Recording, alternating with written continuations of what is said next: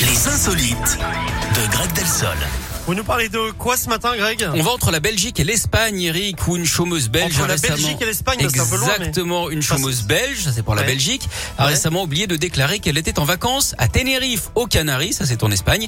Ouais. Bon, ça va me direz-vous, hein, pour trois semaines, pas besoin, ok, sauf que là, ça fait cinq ans qu'elle vit là-bas. Ah oui, d'accord. Et Eh ouais, elle y a rencontré un homme et a refait sa vie avec lui, mais sans en informer le pôle emploi belge. Et pendant ce temps-là, évidemment, elle a continué de toucher ses indemnités de chômage, 33 500 euros au total. Elle doit maintenant forcément rembourser le montant total qu'elle a reçu à raison de 100 euros par mois pendant 30 ans. En même temps, essayer de frauder aux Canaries, hein, c'est normal d'y laisser des plumes. Merci beaucoup, euh, Greg. On se retrouve à 11h tout à l'heure. À tout à l'heure. Allez, comme promis, il y a Marie-Flore qui arrive avec euh, Mon cœur il va bien. Il y a deux week-ends pour Creepin également. Et juste avant, 10h04, on jette un petit coup d'œil aussi.